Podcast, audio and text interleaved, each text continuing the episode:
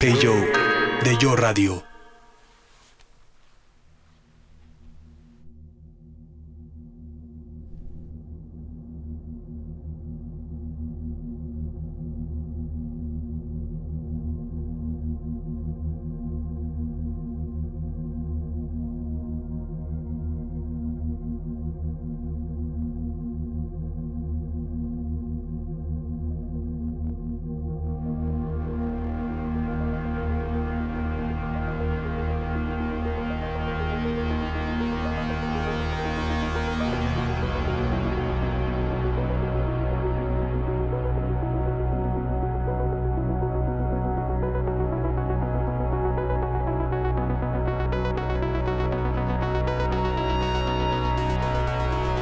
Las 12 del día con dos minutos.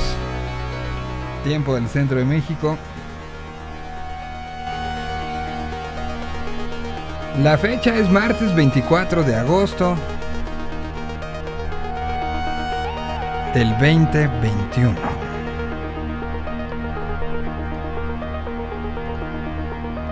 Esta es una transmisión que se genera desde la realidad paralela la realidad conocida como la Tierra 226. Momento paralelo de tiempo y espacio que tiene sus propias reglas y sus propios acontecimientos que en otros momentos podríamos considerar como extraños, ajenos, e improbables, posiblemente.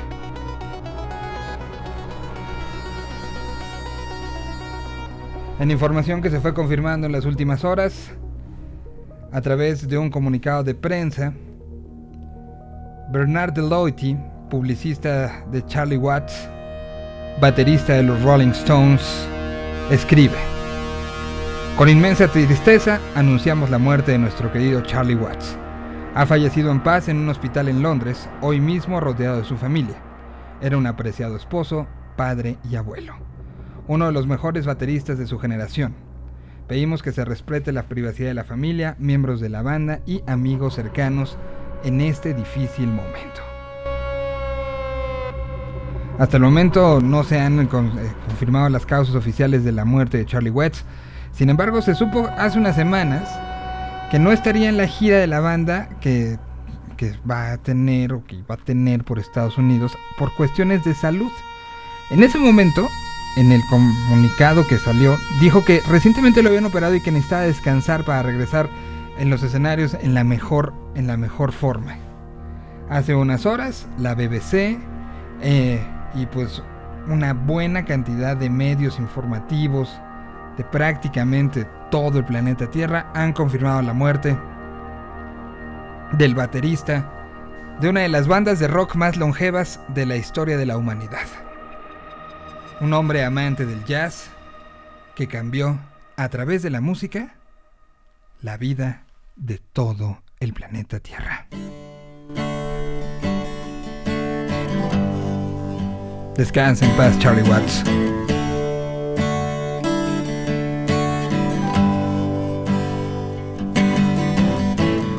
Till the next goodbye. that you would like to eat? I know a coffee shop down on 52nd Street. And I don't need no fancy food and I don't need no fancy wine. And the show don't need the tears you cry. Till the next we say goodbye. Till the next time we say goodbye. Till the next time we say goodbye. I've been thinking of you.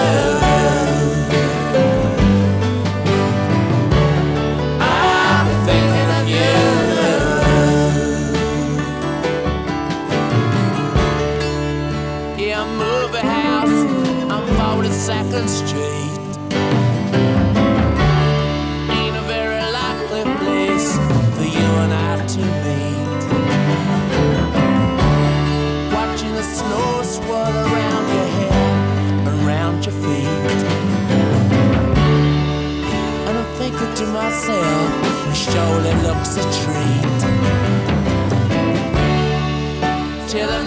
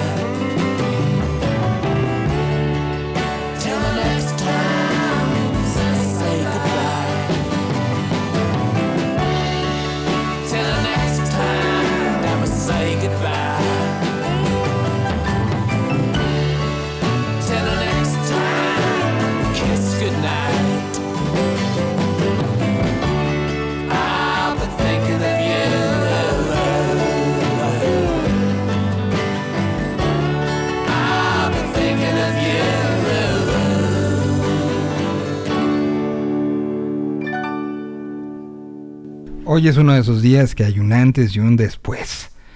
Uno de esos días que nos recordaremos durante mucho, mucho, mucho tiempo.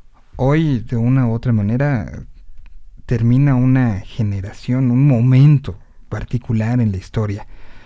Hoy, pues muere un personaje de esos que cambiaron el mundo. Hace 23 minutos, la cuenta oficial de los Rolling Stones publicó una fotografía de Charlie Watts y puso en, en ella eh, el comunicado eh, extendido y al cual le dábamos lectura.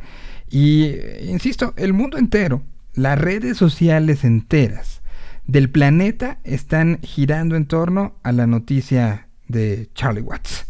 En la noticia de, de un personaje que, que a través de la música recorrió el mundo y a través de la música llegó a corazones. A través de la música eh, en sus 80 años de vida y desde 1963 como miembro de los Rolling Stones, pudo, pudo dejar un legado basado particularmente en, en ideas, ideas de una mejor humanidad y también ideas de diversión.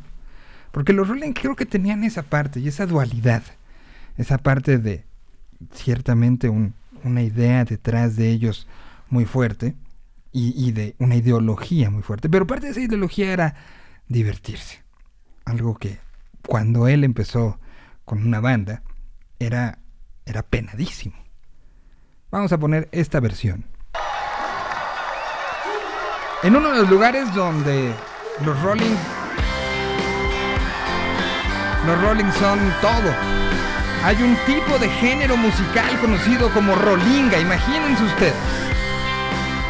Ahí, en la gira del Bridges to Babylon en 1993, llegaron y hicieron esta original de Bob Dylan. escrita, dicen ellos, para ellos mismos.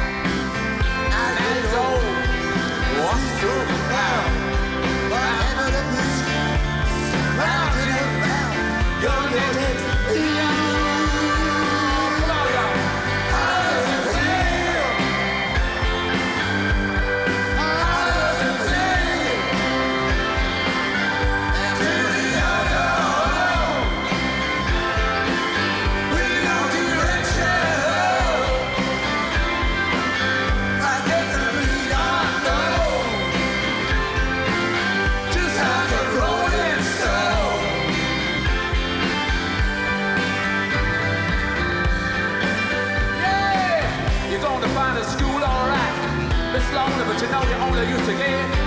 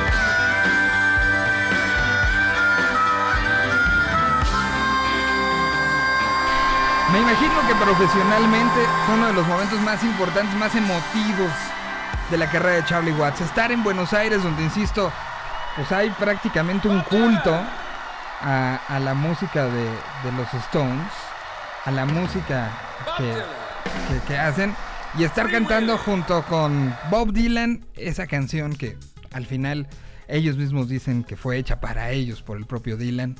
Eh, y, bueno, pues a unos minutos de que se dio a conocer su, su fallecimiento, pues las redes sociales se han vuelto locas. Acabo de, repostear el, el, sin pal- el tweet sin palabras de Ringo Starr.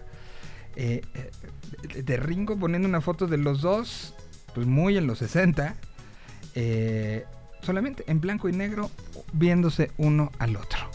Así fue como Ringo lo despide y donde, híjole, en serio la cantidad de artistas, medios de comunicación, de esos, de esos este, días que, que creo que no se te olvidan. Saludo a Pada. Pada, ¿eras fan de los Rolling? Bueno, ¿eres fan de los Rolling? Totalmente, to- siempre he sido más, voy a caer en el lugar común, ¿no? Pero de esta comparación inevitable y, y, este y a veces hasta cansada, pero si me dabas a elegir, yo me quedaba con los Stones sobre por sobre los virus, ¿no? Este, definitivamente, este, pues bueno, cómo olvidar aquellos memora- este, memorables conciertos de Foro Sol aquí para, para ¿no? Aquí en México, este, eran además en una en una etapa donde nos llegaba todo y donde además no era, no era todavía estábamos am, eh, fascinados, ¿no? Por, por, porque nos estaban llegando las grandes bandas, ¿no? Es decir, oye, pues digo, no, no contemos este año y medio, obviamente, pero antes ya era de cada fin de semana y medio nos acostumbramos, ¿no? Que hay un fin de Arctic Monkeys, hay este, en- este, y luego en Monterrey, este, Tame Impala, ¿no? O sea, medio nos acostumbramos.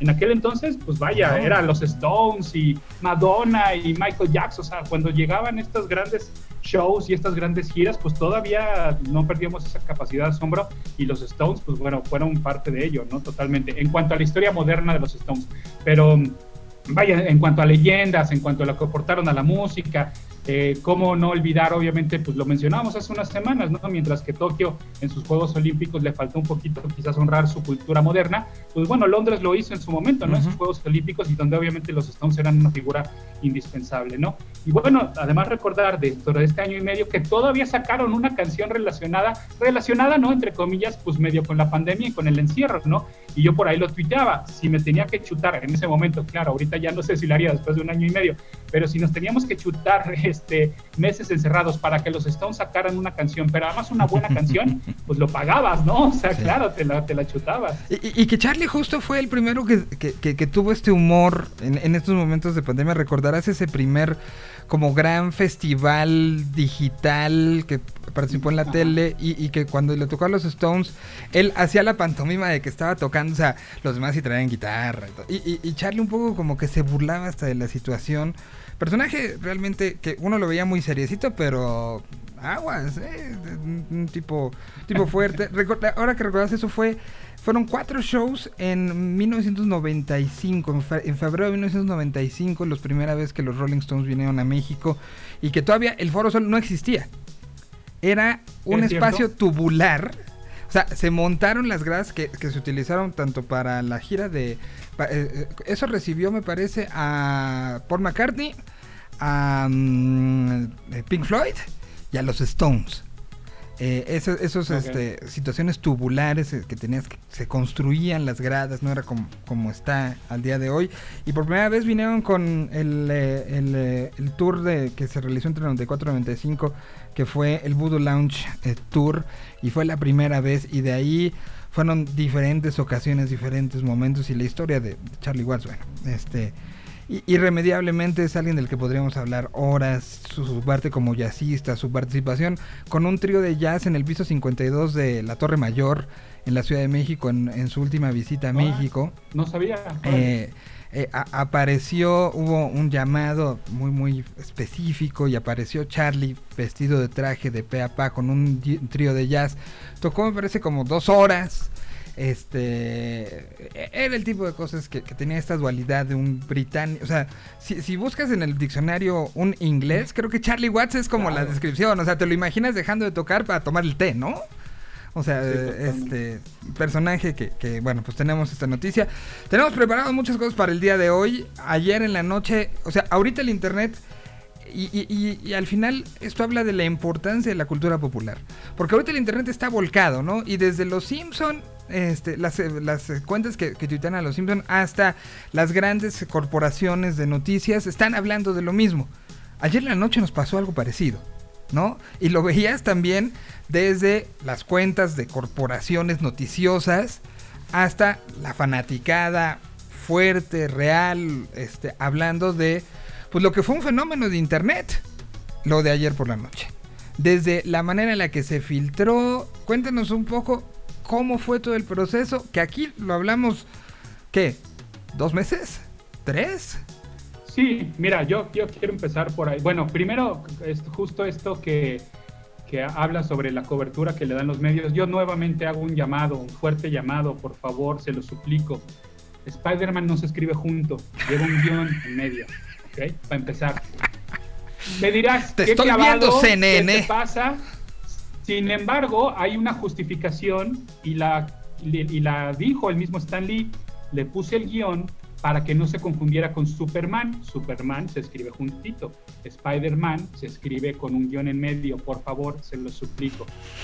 Es una pelea que, que pocos, este, pocos llevamos eh, todavía hoy en día eh, la bandera, pero por favor les ruego eso. Ahora, mi, mi siguiente cuestión. ¿Es el hombre araña tu superhéroe favorito, Miguel? No sé si el favorito, pero sí está en el top. Ok. Es que justo has insistido demasiado con este tema. Yo también estoy contento de que haya salido el tráiler, no por lo que vimos, sino porque ya también me vas a dejar de decir, oye, y ahora sí, será esta semana, oye, y sí será esta filtración, oye, ¿y qué va a pasar? Está fuera, y además qué bueno que no fue un teaser, ¿no? Que ya fue un tráiler en forma, porque ya, como, como sí lo habíamos dicho en estas semanas, pues un teaser a estas alturas, cuando la película se estrena para finales de año, estamos en la, en la, si- ya estamos en la recta final, que deja tú que la próxima semana comience septiembre y vámonos de hilito, ¿no? Como todos los años y más en este año. Ya hay pan de muerto. O sea, con eso decimos todo. ¿no? Ya, Sí, y ya está el, el- la versión pumpkin de, de Starbucks. Ya lo que sigue son los, los anro- adornos navideños, ¿no? Exactamente, y te lo preguntaba porque he notado cierta interés en particular Sí, sobre sí. este tráiler, sobre este personaje y demás. Y además, ¿sabes de qué me estaba acordando? Que solo una vez hemos ido tú y yo al cine. Y fue precisamente a ver la, peli- la primera película de Spider-Man con Tom Holland, Ujú. desafiando inclusive a las autoridades, eh, porque te- esto fue en Guadalajara. En Guadalajara, y sí. esto fue cuando teníamos un evento de RMX, pero dijimos, chingue su madre, vámonos primero a ver Spider-Man y luego caemos al evento de RMX. Ajá. ¿no? Y nos vieron sí, feo. Nos vieron Y nos muy vieron feo. feo. Y la verdad es que llegamos, nos valió. llegamos, sí llegamos un poquitín tarde, media hora, 40 minutos tarde al evento. Y ah, pues, los demás integrantes nos dijeron dónde andaban. Y les dijimos, ¿saben qué? La neta, venimos del cine, venimos de ver Spider. No lo podíamos nada. negar porque traíamos todavía las palomitas, creo. O sea, o sea, sí era, era muy, muy, muy... Ah, en, la, en la playera, ¿no? Que Ajá, típico que cuando te quitas la chamarra dices, ay, güey, traigo cuatro palomitas aquí adentro. Yo, yo- yo no me acuerdo, o sea, me acordaba evidentemente de esa. Yo, pero yo también creía que en algún momento habíamos visto algo de Star Wars juntos, pero, pero No. habrá oportunidad, padre, habrá oportunidad. Sí, a lo que voy es que, es Sí, que no, sí, también sí. eh, tú insististe de más, o sea, bueno, ayudamos todos a, a que a que tú insististe que sí, vámonos al cine a ver la película, no podemos esperar un día más, entonces por eso... Sí, sí, soy me muy fueron- fan, Me sí, fueron soy muy ca- fan. cayendo veintes de que sí, es, sí le tienes un especial cariño. Ujú. Pero además, mira, México es muy Spider-Man y te voy a explicar por qué. Tiene que ver con una crisis del papel que eh, ocurrió en los ochentas. Eh, por una parte, eh, los cómics de Spider-Man se han, digo, perdón, los cómics de Marvel se han publicado en diferentes etapas en México, en sus traducciones y demás, durante muchas décadas. La que nos corresponde a nuestra generación fueron, son las eh, ediciones de novedades editores. Y que en su momento publicaba Los Vengadores, publicaba Los Cuatro Fantásticos, Claro. publicaba La Mujer Araña y publicaba, pues creo que nada más, sí, creo que nada más. Y entonces en los 80 se viene una crisis del papel, también un poquito provocada por el, por el gobierno y demás. Entonces escasea el papel y entonces Novedades Editores decide únicamente quedarse publicando con el cómic de El Hombre Araña. Entonces hubo una generación que crecimos con los cómics de Marvel de México únicamente leyendo al Hombre Araña. Eso por una parte, pero también el Hombre Araña es muy mexicano, tiene muchos problemas, no puede pagar la renta, tiene que ayudar, vive con su tía, sus padres murieron, son problemas muy mexicanos, muy latinoamericanos, ¿no? O sea, ¿con quién te vas a identificar si no con Peter Parker si viviendo de este lado del planeta, ¿no? O sea, es muy Peter Parker lo que nos pasa diariamente. Tiene que ver también, creo que mucho con cómo nos llegaron la- las producciones este, audiovisuales de, de Marvel, ¿no? O sea, eh, Spider-Man era el que estaba ahí, ¿no? Estaba la caricatura famosa de los 70, que aquí la tuvimos en los 80, ya para los 90 nos llegaba esta, esta que, que- que además está disponible este, en Disney Plus, que es una maravilla, la de Spider-Man y sus sorprendentes amigos, que era un poco la entrada a los X-Men para muchos de nosotros. Sí, o sea, sí. eh, Spider-Man siempre ha estado ahí. Eh, es, es como ese personaje constante y común y que, bueno, como bien dices, Peter Parker acaba siendo un, personaje muy demasiado cercano y ver la realización y, y creo que la emoción que, que se tuvo con Toby Maguire como él eh, fue, fue también un poco esto, ¿no? Re- Recordaba ayer cómo había sido vivir este primer, este primer Spider-Man de mucho dinero en la, en la pantalla, porque habíamos tenido otras versiones para pantalla chica, otras películas incluso, pero, pero cuando se da esta revolución de llevarlo a, a lo gigante con grandes presupuestos, pues sí creo que también fue la primera que, que, que llamó y que puso, o sea, creo que sin esas películas primeras de Spider-Man y de Batman, creo que son las dos, no hubiéramos visto después un MCU, porque no- hubieran visto que no, no se hubiera planteado que podía ser un gran negocio, ¿no? Y yo por ahí te arrojaría en este grupito la, la de X-Men, la, la del 2000, que fue primero antes de la de Spider-Man, y que ahí fue cuando dijimos, ay, güey, sí se pueden hacer buenas películas de superhéroes y aguas con lo que se venga, ¿no? Ok, sí. Y, entonces lo que estaba sucediendo, sobre todo por, de una u otra manera, sabemos que hay una situación económica, de derechos, eh, atrás de lo que ha sido el desarrollo de esto, ¿no? Ya cuando llegó el MCU, eh, de una u otra manera se acomodó todo y eh, pues se fue, se fue armando. Hoy te lo dicen como, "Ah, todo estaba planeado. Ciertamente había a lo mejor un boceto, ¿no? De a dónde podía llegar.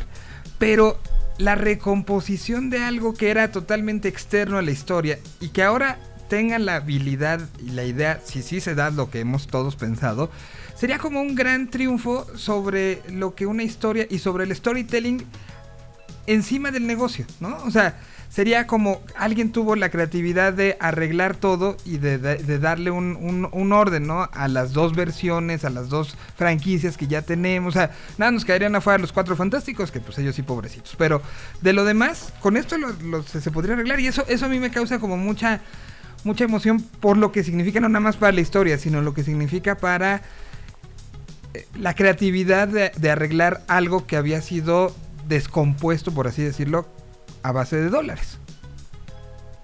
Sí, eh, a ver, también eh, hay que irnos con mucha cautela, es decir, ya está más que confirmado, ¿no? Y yo te lo, te lo dije muchas veces, yo hasta no verlo en la pantalla no me atrevo a, A a especular un poquito de más. Ujú. Sí, lo, que, lo que tenemos confirmado es que aparece Alfred Molina, que aparece Electro y que aparece el Duende Verde en su versión de William Dafoe, ¿no?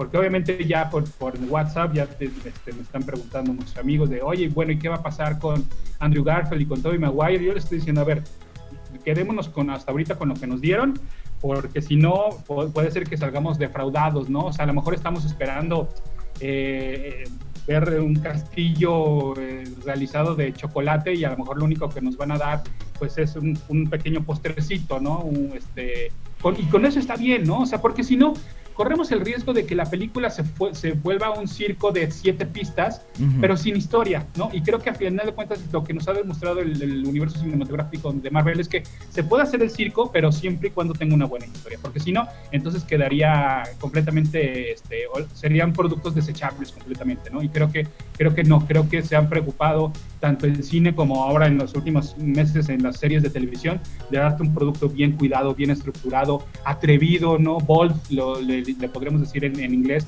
pues con el formato que tuvo WandaVision, con los conceptos que maneja Loki, ¿no? Entonces, de que están cuidando los productos, están cuidando los productos. Entonces, ojalá, te digo, esto no se vuelva nada más una, ay, ahí ya, ya salió tal, ya salió tal. Yo no he visto Space Jam, por ejemplo, pero ahora que ya está La libre en. HBO Max, he visto mucha gente decepcionada en realidad que dice, ay, nada más es, una, es un, es un, em, carrusel, ¿no? De, de personajes haciendo cameos y ya, ¿no? Entonces, Ojalá, imagínate, ojalá que no, la de Spider-Man no se convierta en eso, porque qué triste que una vez más la tercera película de Spider-Man sea la más floja. Ojalá no, ojalá aquí Ojalá sea no la más fuerte. Yo, o sea, yo con lo- la reacción que vi ayer y con eso lo pongo para irme a una canción. eh, es, es- es fuerte lo que voy a decir, pero eh, sí, sí vi ayer que puede ser más grande que Endgame, ¿eh? Sí, eh, por, por todo, o sea, porque hay mucha hay, hay mucha cosa de donde jalar hilo, ¿no? Ujú. Eh, yo también lo creo, yo también lo creo, o si no, que sea la que viene a sustituir a Endgame, ¿no? Bueno, más bien Infinity War, ¿no? Ok, sí, Infinity War. Pero, pero ahí la diferencia y que para mí es importantísima es que ahí eran todos, ¿no? O sea, Claro. y aquí es sobre uno de los personajes. Es que ciertamente ya vimos que, que Doctor Strange tiene una participación importante y, y ahorita vamos a desmenuzar lo que se escuchó casi casi cuadro por cuadro, lo que se vio, lo que se, se intuye, lo que ya dijeron los fanáticos, lo que se está, se está ahí manejando, de lo que vimos. O sea, hay fotografías este, de Toby Maguire casi casi comprando un Starbucks en la esquina del estudio, pero esas no les vamos a hacer caso. Vamos Sí, a hacer no, caso lo a lo que vimos. ¿no? A lo que vimos. no, este, entonces, sobre eso, eh, pues sí creo que podría ser, pues sí, eh, a Sony, a- o sea, recordemos, y esto es importantísimo, que tú pongas como muy claro, hace seis meses había la posibilidad de que esto no existiera. La pelea Sí, pues- entre Sony y, y Marvel estaba en un punto donde ahí tienes a tu Spider-Man, yo me quedo con MCU y lo desapareceremos como lo habíamos desaparecido en Infinity War. Adiós. O sea, eso había la gran... ¿Sí fue hace seis meses o fue más? Ya no me acuerdo. Es que ha sido como un año muy largo. Entonces, No, no, sí, no sé, no sé, pero, pero, sí, creo que fue, no fue antes de pandemia, ¿no? Más bien, Sí, es que no ya, Sí. ya los tiempos Sí, no. se, han cuatrapeado Sí. mucho en mi mente. Pero bueno, todos estamos igual. hoy toda la música de este programa... mm, es escuchar a, a ese baterista. Con su estilo yacero a más no poder.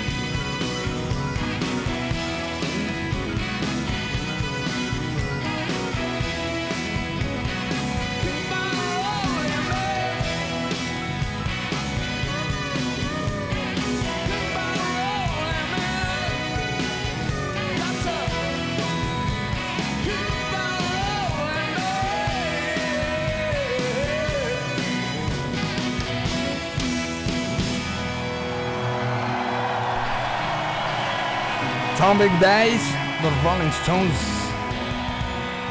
Tocado en Brixton, en Brixton Academy.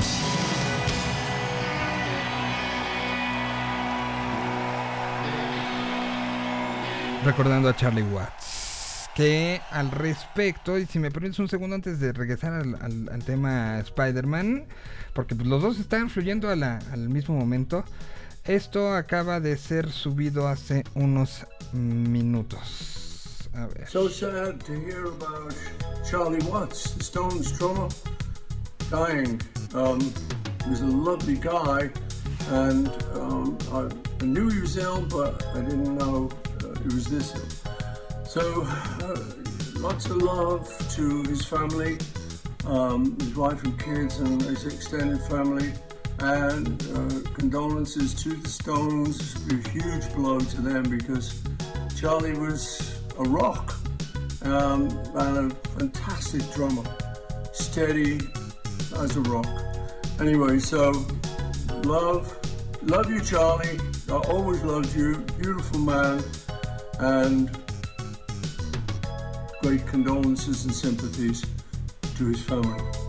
Lo sube un Paul McCartney eh, con- vestido en una playera, en una playera este, que trae como un amplificador este, impreso, sin rasurar, sin peinar, eh, literal que se ve conmovido por, el asunto. Lo sube hace, hace cuestión de minutos, seis minutos que, que fue subido. A este momento lleva 2.000 retweets y 6.6 mil eh, este, corazoncitos en 6 minutos.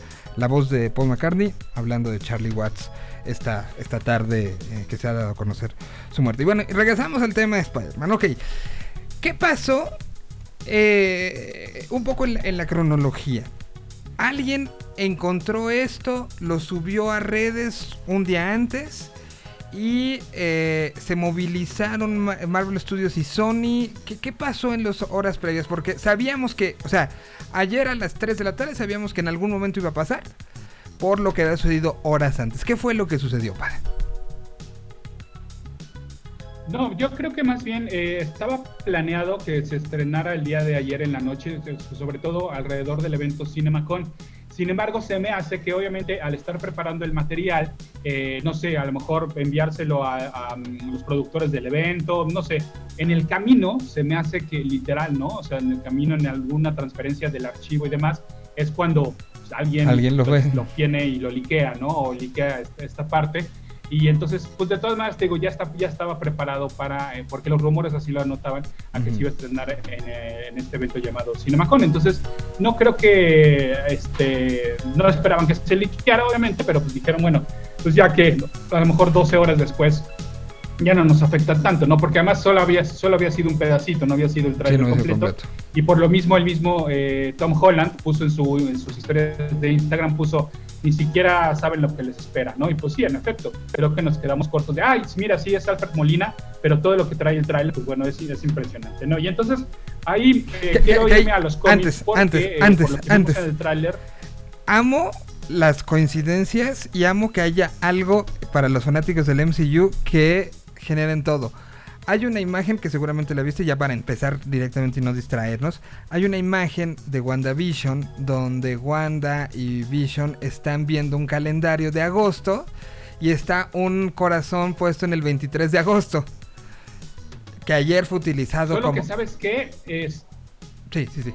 Dime. sí, pero, pero sí vi la imagen, pero no sé si sea real. O sea, Ok. y me dio flojera, la verdad, ir a revisar los episodios auténticos, ¿no? ¿Sabes? Entonces, no sé, si alguien nos pu- y tiene la ociosidad de ir a... Porque sería dentro de los dos primeros episodios, ¿sabes? Entonces, porque son los que son en blanco y negro. Entonces, si alguien tiene la sociedad o yo al ratito más desocupado, este, a lo mejor me meto, es que no sé si sea real, ¿no? Si, si, si, es No, sí, sí, es maravilloso. Porque además, me parece. Sí, sí, claro, o sea, no tiene nada que perder. Es decir, había un corazoncito en esa fecha.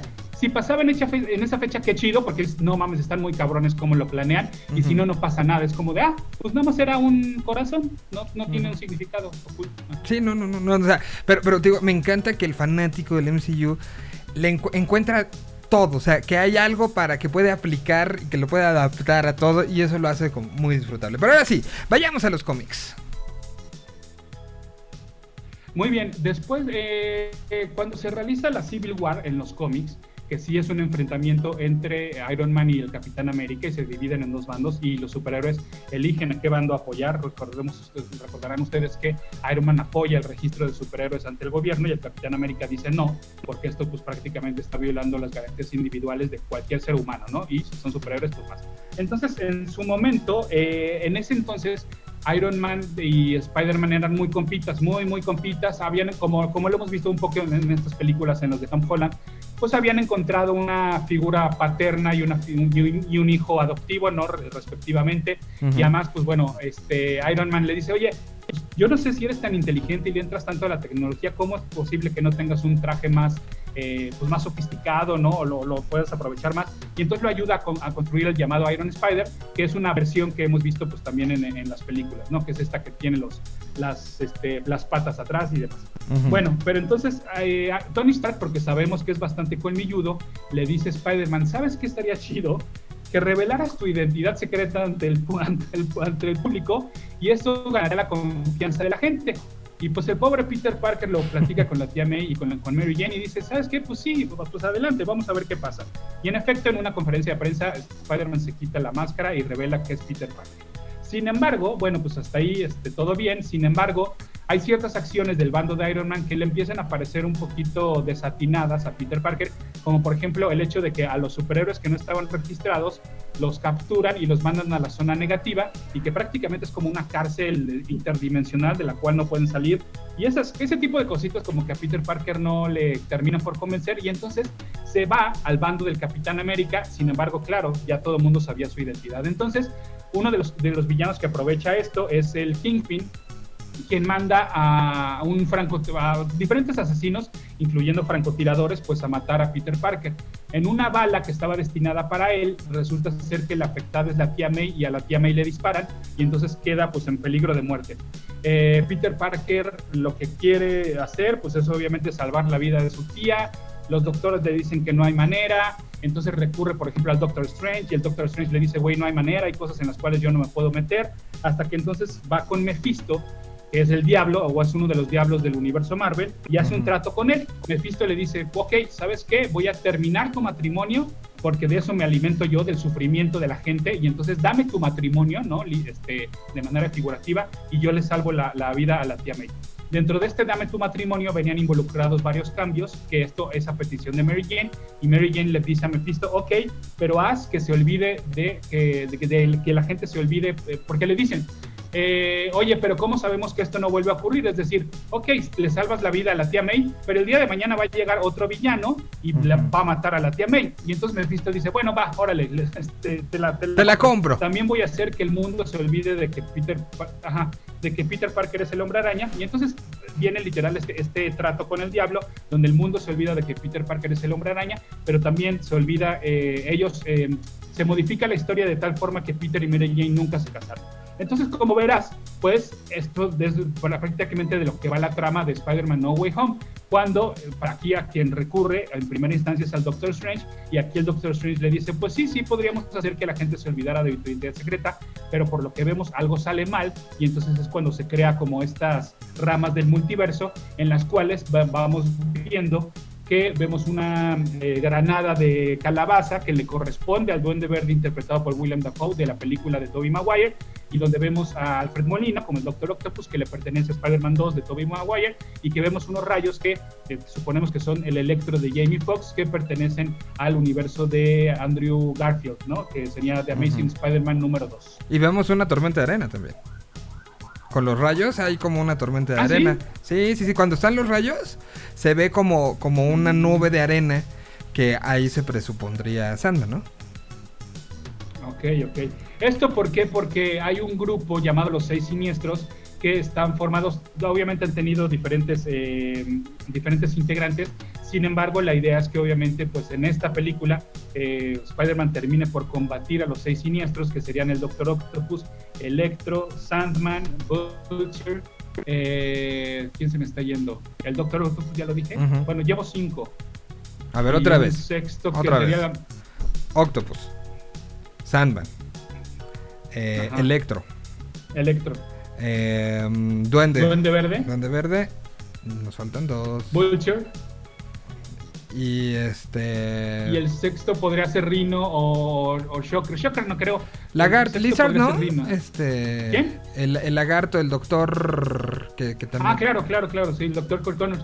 O sea, sí, por ahí también dicen que hay una sombra que podría ser el lagarto, ¿eh? Mm, Pero no lo sé. Pero, pero bueno, a a- ahí está como, como el análisis. A ver, em, empezamos. Eh, bueno, este, Misterio no es de los seis. Misterio. Ah, claro, Misterio, sí, podría ser, ¿eh? Claro. Ajá. completamente. sí, sí. Por- porque está primero esta parte donde, eh, porque saqué, saqué mis notas, saqué mis notas, Ajá. donde le dicen a Peter que los drones son de él. Eso suena a, a igual que, que- que la develación del nombre, este, un tema de misterio, ¿no? Sí, pu- puede ser, claro. Entonces yo descartaría más bien a Lizard y yo pondría a Misterio, ¿eh? Ok. Entonces, a ver. Ahí está Misterio. Luego, hay un gran, este... ya- Ya nos vamos sobre, sobre las cositas ahí escondidas. Este... A ver Pues, tu opinión. No hay, creo que no hay, creo que no hay mucho más. La- Hay las manos... Las A manos eso de... voy, a eso voy. sí, sí, sí. Sí. Eh, hay un personaje extraño que aparece cuando están interrogando a Peter Parker. Que, ah, pues mira, yo no sé si sea. Es que te digo, hay que irnos con mucho cuidado. Luego nuestra mente nos juega trucos muy, muy locos. Yo no sé si sea el encuadre. El hecho es que no vemos el rostro de este personaje. Ajá. Y todo el mundo apunta a que se trata de Matt Murdock, interpretado por Charlie Cox, quien interpretó a Daredevil en las series de Marvel y de Netflix. Entonces, todo el mundo dice, ay, qué raro que no se le vea la cara. Ay, claro que es Matt Murdock. Mur- Matt Murdock es el abogado de Peter Parker. Cuando pues es el abogado, además de She-Hulk, que es de los abogados más famosos del universo de los cómics en Marvel, son ellos dos. Yo no sé, yo no sé si vaya a ser Matt Murdock y yo no sé si vaya a ser de hecho Charlie Cox. A ver, recordemos y, y para los que para los que vieron la, fíjate cómo lo estoy planteando, para los que vieron la serie, porque obviamente no se compara la gente, la cantidad de gente que ha visto las películas de Marvel a los que vieron estas series de Marvel. Por más que tú y yo las vimos y con, tenemos y todos nuestros conocidos las vimos, ¿por qué? Porque por una parte se encuentran en una plataforma para la cual tienes que pagar y por otra parte es una, es- son unas series que no son para niños en cuanto a temática, en cuanto a tono, en cuanto a violencia. Entonces estamos hablando realmente de un público muy reducido, el cual conoce a Charlie Cox como Daredevil. Entonces, uno sacrificaría eh, el alienar a toda esta gente que cuando lo vea en la pantalla diga, ¿y quién es ese?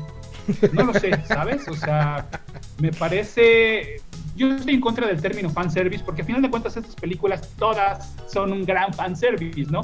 Pero es meter a, Charlie Cox como Matt Murdock sí me parece un fanservice arriesgado. Es decir, que sí va a hacernos aplaudir a los que sí vimos la serie de televisión, pero al resto, al, al 60% del público que está en la sala de cine no les va a causar ninguna impresión. Entonces, ¿Tú crees ¿Qué que tanto? conviene? O sea, ni siquiera como, como una referencia.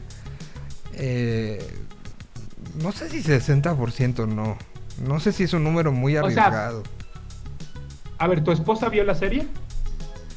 No completa, pero sí. O sea, si se lo pone, sí se hace Daredevil. Exactamente, ajá.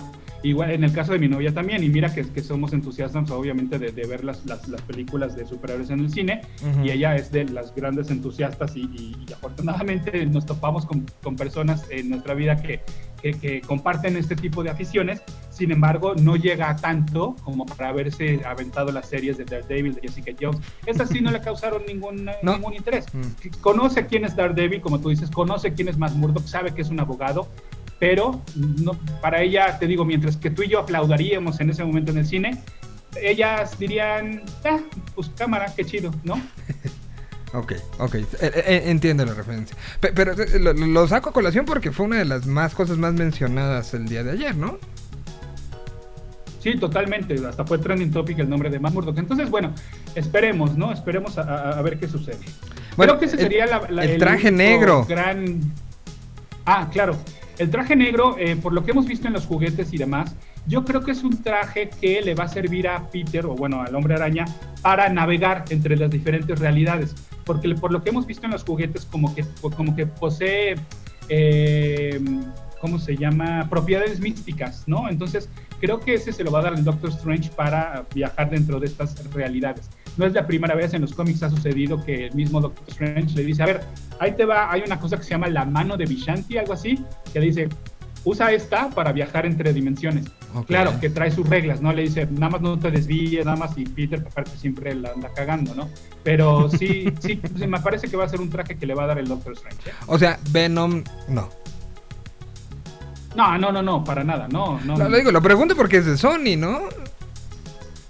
Sí, no, pero no, no, no, no en esta ocasión. Mira, y qué bueno que, que sacas el tema de Venom, porque justo mientras estábamos en, en la canción, eh, se acaba de dar la noticia de que, mira, Sony nada tonto ante la. Obviamente que todo el mundo está Spider-Man Marvel, Spider-Man Marvel.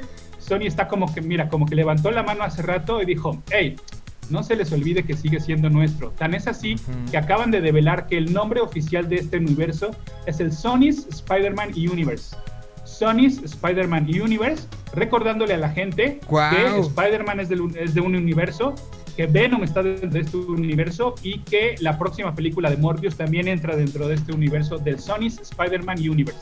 Para que no se anden confundiendo, para que dejen de llamarle el MCU. Sony dijo, aquí están, así están las reglas, brother. ¡Wow! O sea. pe- Pero bueno, sabemos que es parte del MCU, ¿no? O sea, es Pues clarísimo. sí, pues es sí, pero por eso te digo, Sony nada más está, creo que este, eh, pues, marcando su vaca, ¿no? O sea, poniéndole el sello de, de- a- a- en el trasero a la vaca. Ahora, eh, porque ya sé que tienes este que salir corriendo, eh, pero, pero bueno, ¿cumplió tus expectativas el tráiler? Número uno. Sí. Número dos. Eh, ¿Crees que nos estamos volando demasiado la fanaticada pe- esperando algo que no va a llegar? O sea, tú eres de los pesimistas Mira. que creen que no. Cuando se filtró la imagen, sobre todo la de Alfred Molina como Doctor Octopus, y además me encanta que el Hello Peter ya es meme, eso como dices está cabrón. ¿Qué tan, qué ¿Cuál es el impacto de que esta escena ya se ya, ya en ¿Ya? 24 horas ya forma parte de nuestra cultura popular, ¿sabes? Ya hay memes, ya vi el billete de Diego Rivera diciendo Hello Peter, ¿sabes? Sí, sí, sí. Este, entonces, este, eh, bueno, cuando se filtró esto el domingo, había voces que me parecieron también matinadas que dijeron, abusados, ¿qué tal que esto nada más es un cameo? ¿O qué tal que es la escena post-créditos de la película? Y nosotros ya nos estábamos volando la cabeza. No, en el tráiler ya vimos que sí jugará un papel más importante, pero con cuidado, con, con reserva, con, con mesura, porque si no nos vamos a llevar esas supuestas... eh, eh, ¿cómo, cómo se dice? Este, decepciones, ¿no? Ah, es que, es que al final de WandaVision no salió Mephisto. Nadie te dijo que iba a salir, güey. Nadie te Sí, dijo no, tú no, solito. Entonces, Pero a ver, abusados aquí sobre... Estando Alfred Molina, que, que es evidentemente tiempo más grande que el Alfred Molina Doctor Octopus que vimos. Y sobre todo, la, a mí me emocionó, o sea, me emo- me emocionó mucho lo de... de- de- y el, el- no sé si viste el meme de, este, de Ratatouille, de... Este, eh, Es buenísimo. Pero, pero la voz de William Dafoe es a mí lo que más me emocionó. Y además, justo hablando de la edad, yo también me, di- me dije, a ver, si Alfred Molina ya se ve bastante diferente, voy a decir diferente, no se ve viejo, se ve como un poquito más delgado, más un poquito demacrado. ¿cómo se va a ver William Dafoe, güey? sí. Munra. Sí, sí, Casi, sí, casi, sí, eh, no, no, no. Pero bueno, o sea, está esto, hay muchos rumores, hay muchas fotografías que ahora resultan. Pero lo que es un hecho es una de las cosas que sí eh, se habían predicho. Ayer ya se mencionó la palabra multiverso en el momento. Los mismos colores multicolores, esta es como exp- explosión arcoíris que vimos un poco reflejada en la versión eh, animada de, eh, de donde se presentó Miles Morales, se vio ayer. Eh, entonces, ya lo que tengamos es ganancia, pero lo que es un hecho es que el multiverso que nos habían prometido tanto y que cuando se viene eh, el cierre de WandaVision que decían, ay, ahí puede ser, que viene lo de Loki y cuando la, la línea temporal se, se bifurca, decían, ahí puede ser, confirmado, vivimos en un momento donde el multiverso es una realidad, ¿no? O sea, eso sí es algo que no hay manera de que nos digan que no se confirmó ayer, ¿no? Ya que salga Toby Maguire y que nos acordemos de cuando éramos niños, pues eso ya será un extra. Pero un extra que seguramente a la gente de Marvel, después de todo lo que ha sido este año, con el tema, ahora que también ayer la, la acus- el, el abogado de, de Scarlett Johansson dijo que, que o sea, ya se metieron hasta situaciones de, de género en el, en el problema. Eh, Sí. O sea, le tiene que salir bien a Marvel, le tiene que salir bien a Sony, ¿no? Sí, totalmente. Oye, eh, el Hobbit, ¿no? En el chat de, de Hey Yo, nos dejó en ascuas porque puso en el tráiler cada que dicen Spell o Multiverse, pero ya no terminó el comentario. Hobbit, ¿qué pasa? Ajá. Sí, ya no nos. A ah. ver, que nos, que nos termine de decir. Eh, Pepe Poppet dice Peter de Marvel es el equivalente a Barry de DC, a Barry Allen, a Flash. Ah, dice, en el tráiler cada que dicen Spell o Multiverse salen los colores. Ajá. O sea, te digo que salen estos colores como. como. Mira, ya hay un hola Oye, Peter de, bueno- de Mickey Widow, bro. ya te lo voy a mandar, Sí, bien, bien. Es, es Bien muy ahí, bueno, es muy bueno, es muy bueno. Oye, Ay, nada más para, para terminar, lo único que me dolió del tráiler es, al final, bueno, es que vi la versión también eh, para Latinoamérica y al final dice, exclusivamente en cines, o sea, Solo en cines. no va a haber stream, tendremos que ir a cines, mira, yo, yo espero, las cifras ahí van bajando, este, yo espero que ya de verdad en dos semanas, por favor, Alcaldía Benito Juárez, por favor ya den la segunda dosis y yo espero que ya para esas alturas la cosa esté más tranquila Yo y también. yo sí pueda aventurarme a, a, a verla en el cine totalmente. La cosa esté más O, o- o la otra, espera, porque aquí tenemos que silenciar porque ya vamos a empezar con burbuja de video. Este, la, la- la otra también es renten su sala. Con gente con la que confíen, renten su sala, pongan el cochinito, que cena de fin de año ni qué otra cosa. O sea, en lo que le invertir una cena de fin de año, inviértele renta la sala, cada quien con sus palomitas en una esquina y mejor que eso no hay, ¿no? Sí, sí, totalmente. Sí, sí, sí. Pues ahí está. Todo, todo esto y más, sigan muy pendientes de, eh, de, todo lo que sube Pada eh, a través de sus redes sociales y este e- el camino hacia este, hacia el desenlace que tendremos el próximo mes de diciembre. Pues yo te agradezco como siempre, mi querido Pada. Muchas gracias por todo este análisis tan, tan concienzudo. ¿Dónde te pueden encontrar? Estoy en Twitter como arroba ese para que ustedes sigan ese auto, en arroba ese auto y en Instagram como el Insta de Pada y mi podcast Capitán Pada y sus monitos en todas las plataformas de stream de audio. Vamos nosotros a música y regresando vamos a hablar primero del Ruido Fest. Tengo a un asistente, a un este, habitante de Chicago que lo vivió como público y tengo a, va a entrar primero Hobbit para platicar cómo, eh, desde, el, desde el punto de vista de, de detrás, cómo se vivió. Esta una de las primeras reuniones importantes de, ahora sí que de, de estos, estos tiempos. ¿Cómo se vivió? ¿Cómo fue vivir un, uno de estos conciertos? Y, y qué es lo que nos, nos viene hacia futuro. Vamos nosotros a seguir con, con música y seguimos poniendo hoy todas las canciones, insisto, van en torno a el legado de Charlie Watts, que como sabemos, eh, pues hace unas, unas cuantas eh, horas se ha anunciado su fallecimiento. Con eso saludamos a quienes nos empiezan a ver a través de la burbuja de video.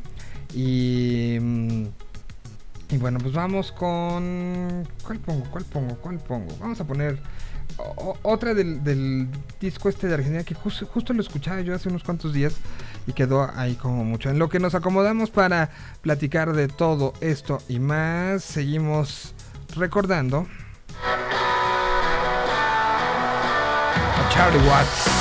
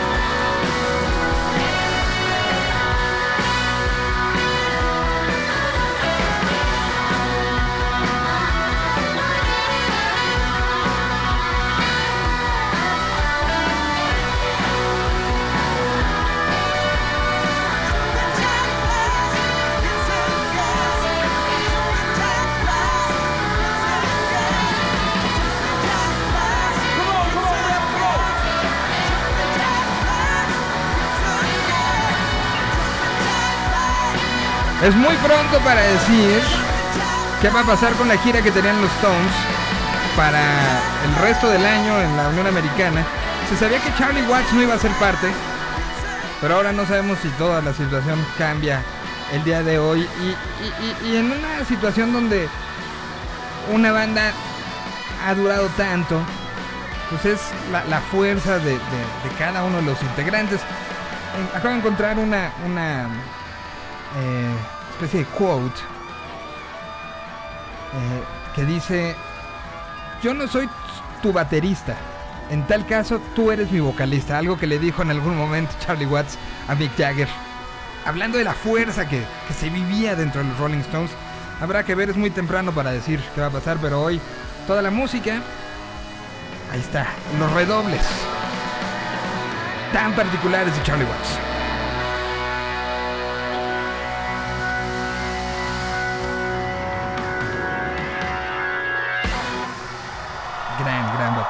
Pues con esto damos la bienvenida a esta segunda hora. Saludamos a los que ya se unieron a través de la burbuja de video. Y eh, empezaremos esta segunda hora con em, un, poco una plática de los dos lados, de ahora sí que los dos lados de la valla del, fin de semana. Doy la bienvenida y voy a empezar por, por el invitado especial que, que tenemos. Está, este, pues es un personaje que nos conocemos a la distancia desde hace algún tiempo. eh, eh, él eh, pues, ha sido un radio escucha de diferentes espacios en los que he estado y nos conocimos en un Lollapalooza. Él es un habitante de la ciudad de Chicago desde hace un buen rato. Nos conocimos en un Lollapalooza y, y ahí hemos seguido mm, to- toda la, la historia. Este, y, y me da muchísimo gusto, Tomás, saludarte el día de hoy. ¿Cómo estás? Ah, muy bien, muy emocionado por tu invitación. Hace rato que no nos sal- saludábamos. Sí, y gracias, gracias No, gracias a ti. el espacio. Y, y- y vi que el, el fin de semana vi tus fotografías familiares dentro del Union Park, eh, siendo parte de el, pues ahora sí que uno de los dos festivales latinos que hubo en el año. Ya no hay más, por lo menos hasta el día de hoy no he anunciado nada más. Y tú puedes decir, pues has vivido otros festivales, has vivido festivales en otros países y ahora sí viviste uno de los únicos latinos. ¿Y cómo, cómo estuvo el, el, eh, Festival Ruido Fest en esta edición? Pues edición post fin del mundo.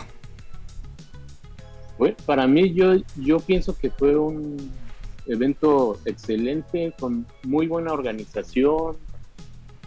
Los grupos estuvieron muy bien, emocionados. Yo vi a Rubén como en- al cantar, creo, la chica banda, se aventó al público al body surfing, terminó sin playera. Yo digo, ahí se ve, no, o sea, es tanta la emoción de regresar a los escenarios, de, de vivir la intensidad de los conciertos. Leí que tenía más de 600 días sin, sin tocar, o sea, ahí se le olvidó el COVID, se le olvidó todo, y desató la adrenalina y el público, pues, encantado, encantado.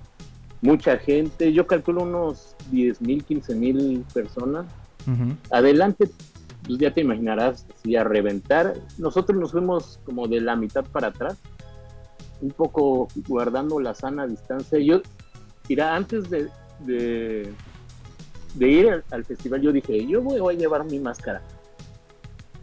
Pero ya estando ahí, ves toda la gente sin máscara, feliz. Y, Te contagias, ¿no? O sea, como te, Sí, o no, sea, te- contagias no en el mal sentido, en el buen sentido, en el sentido de Exactamente. yo también quiero estar ahí, ¿no? A ver, ¿cómo- ¿cómo se vivió en Chicago? Chicago fue, el, dicen que, que, que quienes estuvo siguiendo la, la ruta de, de todo esto, por Chi- Chicago fue el primer foco rojo, ¿no? Si mal no recuerdo.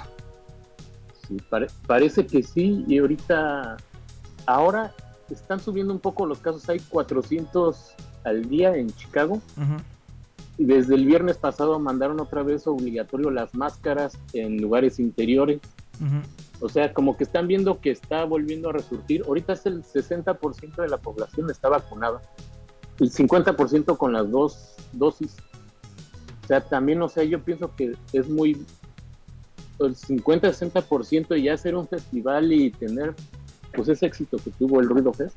El- O sea, habla muy bien, lo que pasa es que pues en México todavía pues, Todavía, todavía nos falta, nos falta y hay muchas situaciones que lo hacen diferente. Pero en el caso de, de- de Chicago, tú como un habitante de Chicago, eh, vino toda esta retalía de, de cosas y primero se, se habló de Lollapalooza, ¿no? O sea, el tema Lollapalooza, que si sí, que si no. Eh, eh, empezaron primero como un apoyo a, la, a, la- a toda la situación de vacunación, de va hasta el día a tal lugar y te damos boleto para Lollapalooza. Hubo, hubo esa situación, hubo un apoyo por parte de, de- de la gente de la ciudad de Chicago, de la alcaldesa de. Chicago y de- del gobernador de Illinois muy fuerte y se da Lollapalooza. En, en los días de Lollapalooza y, y, y se anuncia Lollapalooza, se anuncia el ruido y se anuncia el riot, ¿no? O sea, tres momentos especiales para la ciudad de Chicago. ¿Qué se decía? O sea, tú ibas eh, con tus amigos, con tu círculo cercano, ¿qué se hablaba de... Otra, vamos a tener un festival de, de 380 mil boletos Sí. vendidos. Eh, ¿qué, qué se, qué se planteaba en el habitante de Chicago cuando se veía venir todo esto? Primero Lollapalooza, luego ruido y ahora sigue Riot en unas cuantas semanas. Por un lado, las autoridades te daban como mu- mucha confianza. La, después de Lollapalooza, como empezaron según más casos, no por Lollapalooza, sino yo pienso que es lo normal, salieron a decir que, que ya no van a can- cancelar más eventos, que ya el, el virus nunca se va a ir. Entonces, pues mejor hay que adaptarnos, hay que cuidarnos, hay que vacunarnos y el, y el que quiera seguir su vida con sus cuidados, pues que siga y el que no se quiera arriesgar o, o vacunarse, pues ya es bronca de cada quien. Pero, o sea, al, al principio del, antes de Lollapalooza sí se sentía así como que de seguro va- van a salir y, y en una semana ya otra vez va a estar todo un caos. Y gracias a Dios no fue. No. Para todo el mundo fue el gran experimento casi que mundial de Totalmente, sí. 100 mil gentes al día y hubo 400 o 200 infectados cada día y eso por gente que no se vacunó. Ujú. O sea, yo pienso que sí fue un éxito y esperemos que, que sí, sigamos adelante y que ya el virus ya no, no, No, pase no, de ahí. o- Esperemos. pues por lo menos, por, por lo menos poner de nuestra parte y vacunarnos porque todavía hay mucha gente que no. Sí, que, que no, que no lo está haciendo teniéndolo al alcance. Y, y hay gente que Ajá. pide por la vacuna en otras partes del mundo y no, no la pueden todavía tener. Ah, ¿Tú no- fuiste Lola o no fuiste Lola? No fui Lola. Teníamos todavía miedo, los niños, un, un impedimento así no, no para cualquiera puede ir, porque por ejemplo nosotros piden la, vac- la vacuna, piden test de vacunación para los que no están vacunados, o sea, los niños Tienen que hacer test. menores de 14 años, si no tienen la prueba no están vacunados, o sea, no está tan fácil, ya tienes que buscar, buscar a alguien que te los cuide. Yo le dije, oh, vi que estaban regalando boletos para la palusa. Si te vacunabas, yo ya tenía mis dos vacunas, me registré, yo dije, no voy a desaprovechar unos boletos gratis. Me registré y me mandaron un, un mail un día antes que, que ya habían re- revisado mi historial y que no me podían dar boletos porque yo ya estaba vacunado. O sea, sí, tienen un registro bien, un control bien. bien, bien fuerte, sí, sí, sí. Ajá. Ok, no vas y entonces decides, voy a Ruido Fest, a lo mejor no los tres días, voy a uno. ¿Cómo fue la experiencia para ti como asistente? ¿Qué te decían? Sé que había un, una, este, un, pequeño como trailercito donde te hacían pruebas enfrente. ¿Cómo fue tu experiencia para llegar a, a- este, el primer festival totalmente latino dentro de este nuevo momento? Sí, entrando luego, luego en la fila, atrás de, nosotros había unas personas nerviosas, una señora con unos niños nerviosas. Yo dije, ¿estos qué traen? Estaban así como gritando, como, como estresados. Y ya que entramos nosotros nos dimos cuenta que ellos no, yo creo, o los niños o ellos no estaban vacunados, estaban nerviosos de que no los fueran a dejar y no los dejaron. Sí te piden, nos, nos pedían el ID, la identificación y la cartilla, ya sea una foto o el papel. Pero a ellos sí no los dejaron y pues perfecto, ¿no? Porque pues, hay que cuidarse y, y también que las autoridades no deben de dejarse pues hacer de la vista gorda y estuvo bien, estuvo bien. No Adentro ya, pues si te vas hasta adelante, pues claro, no hay sana distancia. Nosotros un poco más tranquilos atrás, Y yo fui al baño una vez y le dije a mi esposa saliendo, le dije, si vas al baño, eh, mejor no respires adentro. Ya te imaginarás los baños del San Irren de tres días de festival, pues, cómo estarán. y- de- aparte de sucios, pues uno entra con el miedo, ¿no? Pues con la máscara y, Ajá. y, pues, pues con miedo, pero rápido entras y sales. Ahora, eh, la, la venta, por ejemplo, o sea, hubo algún momento compraste comida, vi que hasta había una señora de quesadillas, o sea, el Ruido Fest Oh. lo tenía todo. quesadillas, pambazos, tacos, de carnita de pastor de lengua. mm, Bueno, lo, lo típico de acá, los postres, funnel cake le llaman, Ajá. las bebidas, o sea, pero lo que sí, lo mejor de todo, yo veía unos pambazos así. ya te imaginarás. O sea, en México los mexicanos pensamos o que acá que vas a otro país y no vas a encontrar nada, pero yo pienso que por lo menos aquí en Chicago, en las ciudades donde hay más mexicanos, no, no le envidia nada A, a- a, a Puebla. México. Sí, no, no, no, no. no, Me, me- me queda clarísimo. Y, y- y bueno, para ti estar ya en un momento, Café Tacuba, tocando, eh, fue, fue un respiro. Te, lo pregunto porque creo que yo veía las fotos y, ayer lo veía con varios músicos que posteaban y estábamos, veíamos videos. eh, y, era como un quiero, este, eh, pero creo que hasta que no lo vives no, no lo puedes decir. ¿Qué fue ese momento de decir, ok, ya pasó, estoy aquí, está, pas- está sucediendo alrededor mío? ¿Cómo fue esa, esa situación contigo mismo? Evidentemente, pues, están los niños en casa, hay atenuantes importantes, pero ese momento, ¿cómo, cómo fue para ti? Pues, mira, ya, ya este momento, ya yo estaba pensando hace rato, esto, esto del COVID, pues ya, está pasando y esperemos que haya sido como una pesadilla y que pase. Y, y por lo menos es lo que uno siente. Ya vuelves a ver conciertos, ves a Rubén que se avienta, dices, a lo mejor vienen y están así, nada más de lejecitos, ¿no? Contemplando así. Pero velo, o sea, todo el mundo tenemos ganas de salir y de disfrutar y, y de cuidarnos, ¿no? Y Totalmente. ojalá pues esto pase. Y, y esperemos que, que- que pase, que pase pronto. Y ahora, lo que pasaba detrás de, de eso, no te me vayas, Thomas, porque tengo este a- al que podría ser un Alfred Molina chiquito. Así, así lo veo el día de hoy. Este, Hobbit, ¿cómo estás? Te saludo. ¿Qué tal? Buenos días. Tardes ya, ¿cómo estás? Co- ¿Cómo te fue en tu, tu primer salida, primer hit, primer momento? ¿Cómo, cómo estuvo el, el regresar un poco a lo que había tantos... ¿Cuál había sido el último show de Tacuba? El 17 o 19 de diciembre del 2019 en Monterrey. O sea, después de Foro Sol hicieron Monterrey y ese fue el Foro último. Sol se hizo, Foro Sol se hizo Guadalajara, se hizo Monterrey y ese fue el último que salido. Wow. O sea, desde ese día no había no había Café Tacuba en vivo. No había nada, es correcto. Ok. ¿Cómo fue todo el proceso? Lo platicamos la semana pasada. Tuviste una junta. ¿Qué les dijeron? ¿Cómo tenía que ser? ¿Cómo se sentía el staff? Tenían mucho tiempo sin estar trabajando. O sea, más de un Claro. año y medio este, haciendo eso. O sea, no nada más desde marzo, o sea, desde diciembre del 2019. Claro, es correcto. Sí, o sea, sí, sí se sentía cierto como desenganche, sí se sentía como el, el...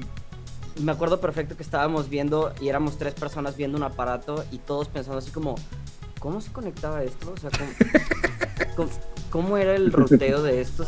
Era A, B y después C. O sea, sí nos, sí nos llegó a pasar ese tipo de cosillas, pero bueno, la emoción era mucho más. Eh, yo personalmente he, he estado como muy eh, preocupado o muy, pues, pues sí, consternado con el tema del COVID. Yo sí, yo sí fui como medio paranoico y demás. Entonces para mí sí era algo complicado de repente voltear y como dice Tomás, ver 15 mil personas ahí al lado, ve- ver todo el mundo sin, sin cubrebocas, de verdad Ah. viviendo en otra realidad, ¿no? O sea, incluso caminando en la calle para ir a- a- comer, todo el mundo estaba sin cubrebocas y se te quedaban viendo a ti como de, ¿Por qué este trae? pero dijeron que ya no, ¿no? Entonces, eh, platicando también ahí con gente local y todo, pues de las personas que hemos conocido a lo largo de los años, nos decían esto, nos decían, hay mucha gente que, que ahorita que están volviendo a poner las regulaciones, ya se están poniendo en el plan de, ay, no, yo ya estoy vacunado, ya la regulación ya no me importa. Pero muchas más que sí los veía como que, que, que ya, ya, ya pasó esto, ¿sabes? Esto ya fue, ya no existe este rollo. ¿Qué, qué es lo que no te podemos pasar, no? ¿Qué, ¿Qué es les no pidió? ¿qué les pidió la, la organización? Normalmente eh, la vida detrás del escenario es como de llego, estoy ahí, me la paso todo el día, preparo, estoy, me subo al escenario mientras está otra banda para preparar. ¿Qué cambios Claro. hubo en esa dinámica, la dinámica de, de un festival? Bueno, definitivamente había muy, muy, muy poquita persona en backstage.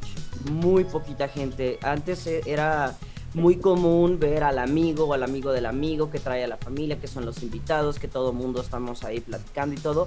Esta vez se notaba muy fuerte que era pura gente que estaba trabajando. A lo mejor uno que otro invitado por ahí, pero era muy raro. Tú, tú, en la parte del backstage es muy, es muy fácil darte cuenta quién está trabajando y quién no, quién ya está agarrando la fiesta y quién no. Ujú. Y en este caso sí veías a todo el mundo corriendo por todos lados, caminando, haciendo, platicando con papeles, con radios, todo el mundo haciendo una función, una labor. No había tantos grupitos ahí de gente nada más platicando. Ok. Y, sí y- situaciones de sana distancia, eh, les pidieron prueba, eh, les pidieron estar vacunados. ¿Qué, qué pidieron también desde, desde otro lado? Realmente nada. O sea, realmente no nos, no nos pidieron una prueba, no nos hicieron una prueba llegando, no nos dijeron, oye, quién está vacunado y quién no. Como que sí tienen mucho y, te- y- y tenían mucho esta mentalidad de, carnal, ya sabes qué onda, cuídate. ¿Sabes? O sea, va- llevamos año y medio, ¿no? Llevamos mes y medio que no sabemos qué onda, ya sabes cómo está el asunto, cuídate. La sana distancia, sí, en, en donde estaba como la parte de- del backstage para que nosotros comiéramos. eh, las mesas sí estaban un poquito más distanciadas, pero ya era de cada quien si se sentaba con todo mundo o si se sentaba en un Aparte. o no. ok. Totalmente. Eh, sí tenían este tema de ventilación, había ventanas abiertas, tenían los ventiladores todo el tiempo circulando el aire, corriendo. Sin embargo, no era así como de, ay, no hable nadie mientras está hablando, no se quiten los cubrebocas, no. O sea, no, no, no, no había como este tanto de, de niñeros, pues, encima de la gente. ¿Mm? Pues al, al final, como, como bien dices, es situación de, de- de cada uno. Fue un show que, que por lo menos desde, desde la perspectiva se veía como... Y, y no nada más lo que pasó con, con Tacuba, lo que pasó con Panteón, lo que pasó con, con eh, Caifanes, lo que pasó con Silverio, para variar, este, lo que pasó con Little Jesus, lo, lo lamentable que no podía llegar Siddhartha, ¿no? claro. O sea, pero sí hubo lo, lo que pasó con los Cadillacs, que tampoco se pudo que, que estuvieran, ya están anunciadísimos para el año que entra.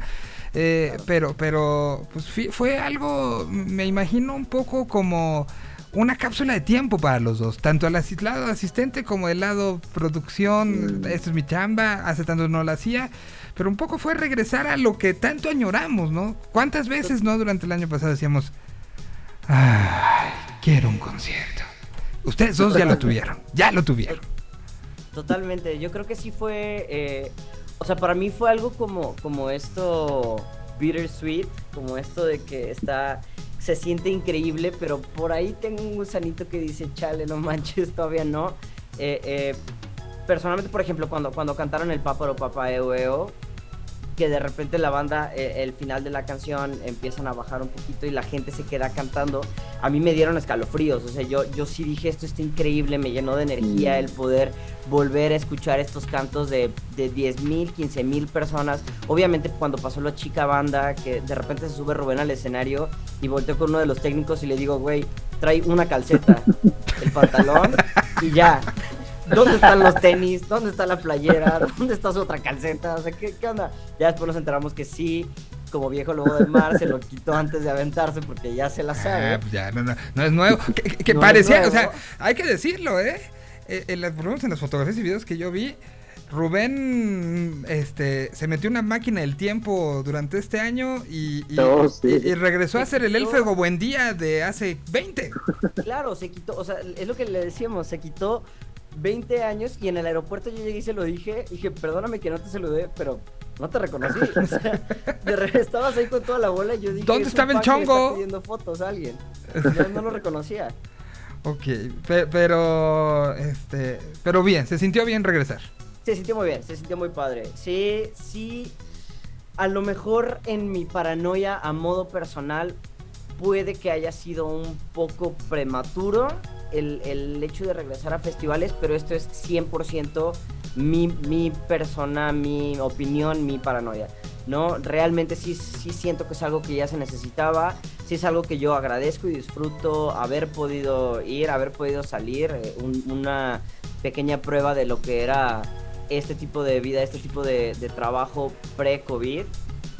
Eh, sin embargo, por ejemplo, pues ahorita yo estoy encerrado en mi casa, eh, no había visto a tantas personas como las, como las que vi este fin de semana y sí planeo mantenerme un poquito distanciado de las personas eh, simplemente por, por la proporción de gente que vi, por la cantidad de gente que vi. Muy bien, pues ahora ya pasaremos a la parte del videojuego, pero bueno, yo te quiero agradecer, este Hobbit, por contarnos un poco de esto detrás de, de- del asunto. Y Tomás, muchísimas gracias por, por esta plática. ¿Vas a ir a Riot Fest? Ya estás embalado, pero- güey. Ah, ya, ya, ya. Le voy a convencer a mi esposa a ver si quiere. Si van, me avisas y, eres los, este, vienes a, a este programa a platicar cómo estuvo también, ¿no? Gracias, gracias, mucho gusto saludarte. Igualmente te agradezco muchísimo, en serio, esta, esta posibilidad. Eh, para alguien que te quiera seguir, que quiera vivir, este, por lo menos a través de las redes sociales, la vida de, de un mexa en Chicago, ¿dónde te pueden encontrar? Oh, estoy en el Facebook como Thomas Harper Así, o en, Twitter, en Instagram como DJ Chevelindro. DJ Che, ese no- ahí no te sigo, como déjalo a punto. ¿DJ qué? Sí, yo también sigo a Hobbit. Ahorita que dijiste DJ Chevelindro, claro que en Instagram nos, nos conocemos. y ahí estamos, Ah. por supuesto. Creo que una vez te iba a encargar una pizza. Dije, no creo que me la mande hasta acá. Está, está di- difícil competir ahorita con Jordanos hasta allá, pero sí, por supuesto, cuando gustes. Algún, vamos, algún ¿cómo día, no? Hobbit, algún día. Claro que sí. claro. Los drones este, internacionales pueden llegar en cualquier momento. Y están más cerca de lo que Están pensamos. más cerca de lo que pensamos, pero pregúntale a Peter Parker. Bueno, voy con música y regresamos con todo lo que tiene que ver con nuestro martes de videojuegos. Gracias, Tomás, en serio, un abrazo. Síganlo en DJ Chevelindro. Ahí ahora mismo yo lo voy a hacer. Síganlo todos. Mientras aquí están. Seguimos con los Rolling, ¿no? Aquí está Brown Sugar.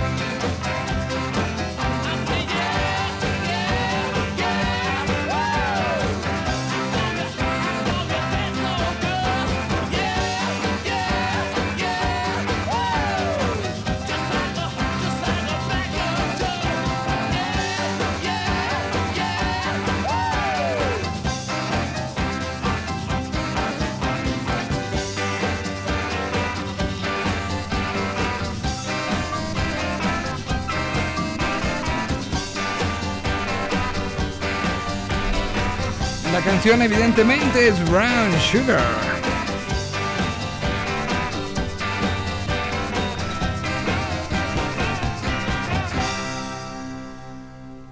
Y, no porque los Stones les haga falta ni mucho menos, pero eh, pensemos que el escuchar eh, la, la música que hizo alguien que se está despidiendo es un poco alumbrarle el camino de regreso a casa, ¿no? Entonces, eh, pues, además de que recordamos, creo que hay bandas como los Stones donde todos tenemos alguna historia personal que se vinculó con su música. Y, y de- puede ser de una cosita chiquitita hasta, hasta cosas maravillosas. Yo, yo en lo personal ahora eh, recordaba el Desert Trip, este, eh, eh, el festival de festivales que se llevó a cabo hace algunos años donde el mismo día estuvieron Dylan y los Stones, al día siguiente estuvo eh, eh, es- estuvo Sir Paul eh, haciendo uno de los shows al, al estilo Sir Paul este brutal eh, y, que, que veníamos de, de disfrutar un, un show que hasta hasta Tipis eh, tuvo en el en el escenario y que, que pues un poco solo lo podía hacer Neil Young, ¿no?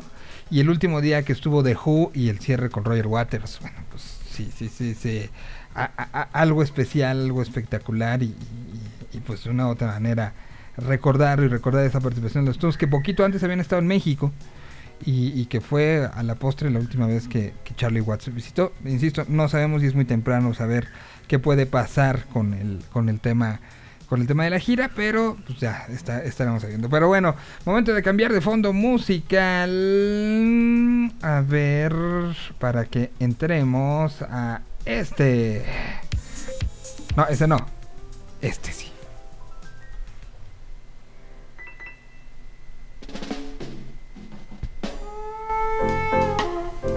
Ahí está, el jazz que usamos siempre para presentar nuestro martes de videojuegos. Hobbit, ahora sí te saludo en la otra postura. Hobbit. Se nos quedó trabado por ahí. ¿Estás ahí?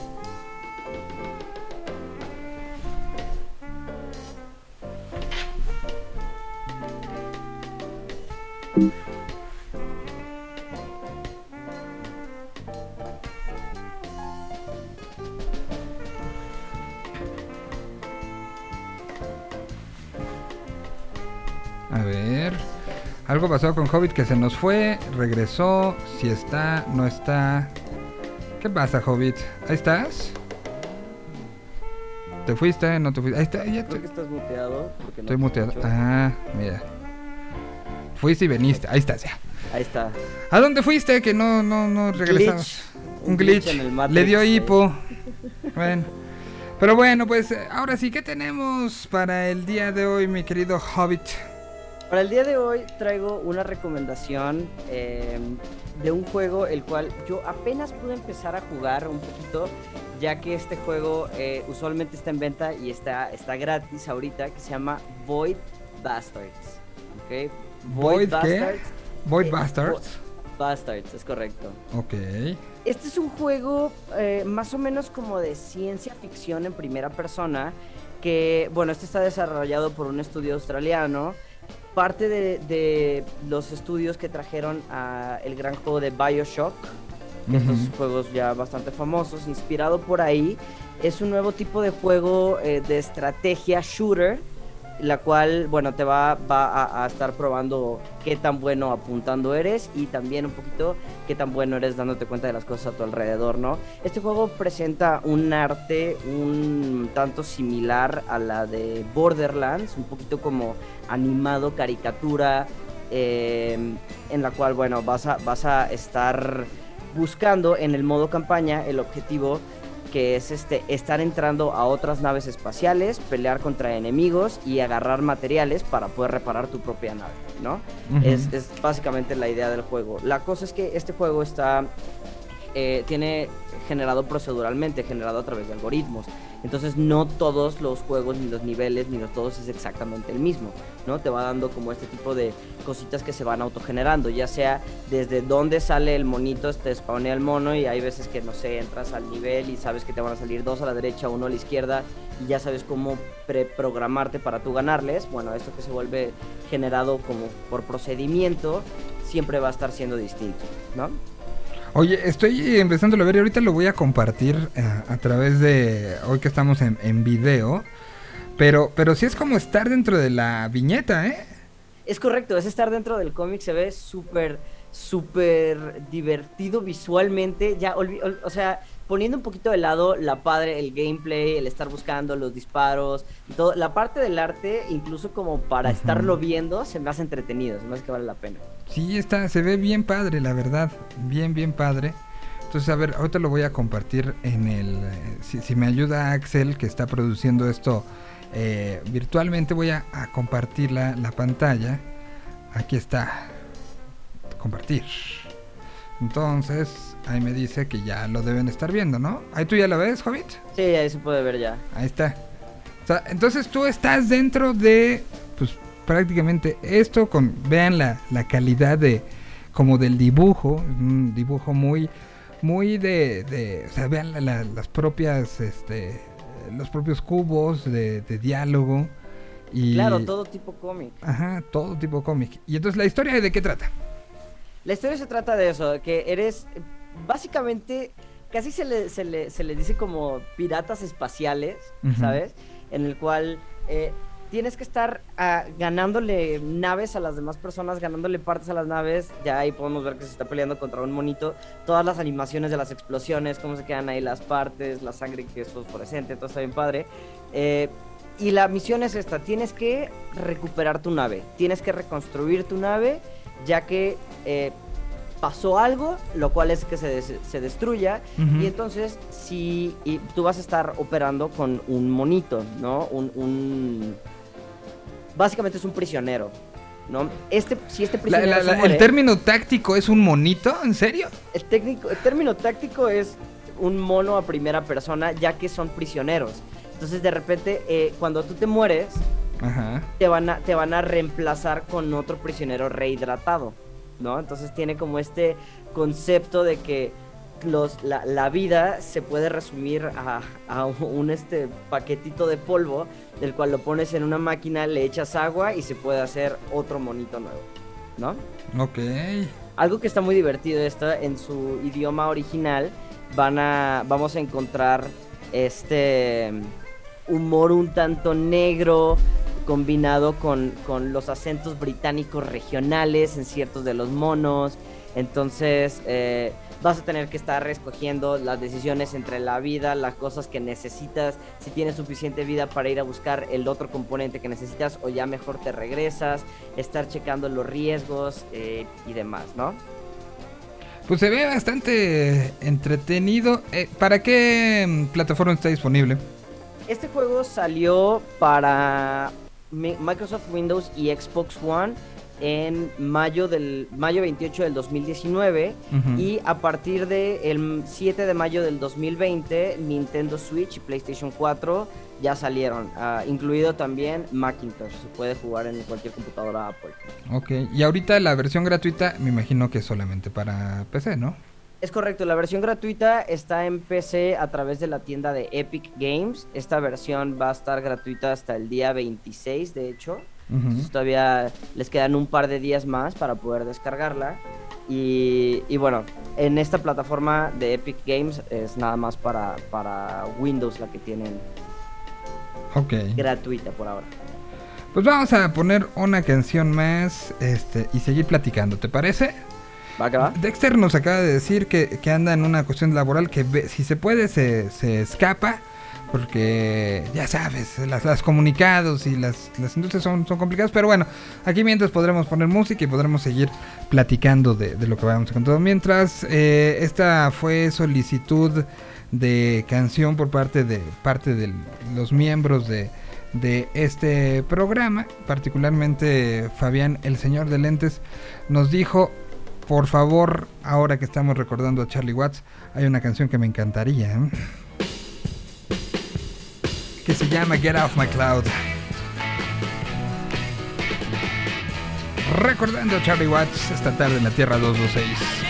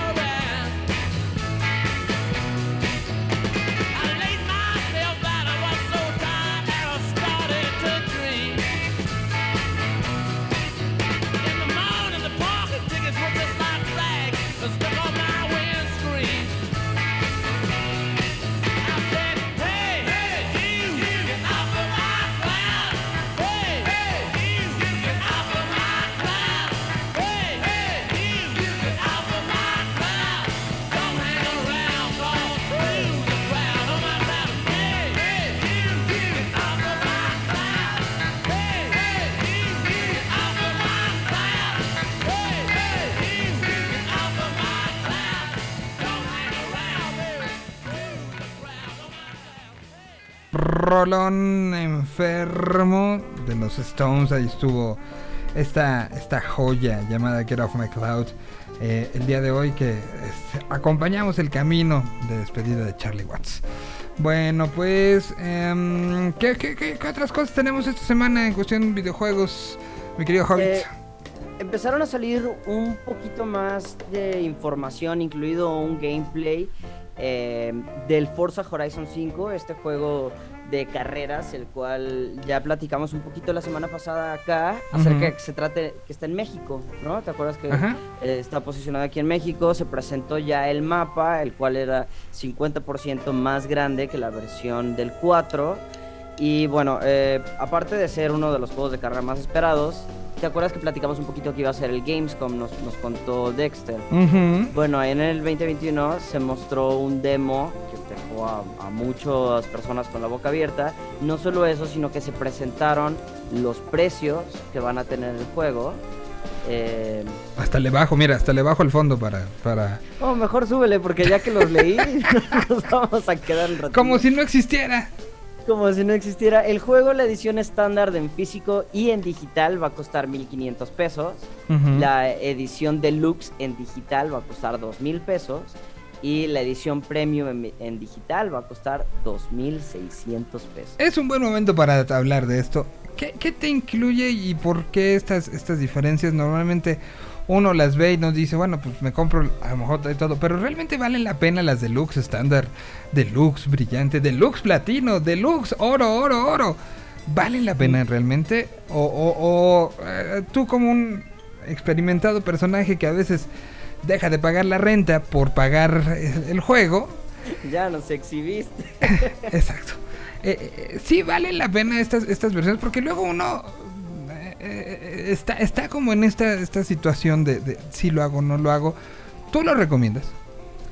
Mira, todo depende del juego y cuánto uso le vas a dar. Si tu máximo en la vida son los juegos de carreras, por supuesto que esto es algo que a ti te va a interesar. Digo, en, en la, en la última, la, la Premium Edition, la que cuesta 2600, vas a tener todos los carros del juego, ¿no? Que son cientos de carros. Eh, vas a poder jugar cuatro días antes de que salga, o sea, a partir del 5 de noviembre ya vas a poder estar jugando tú.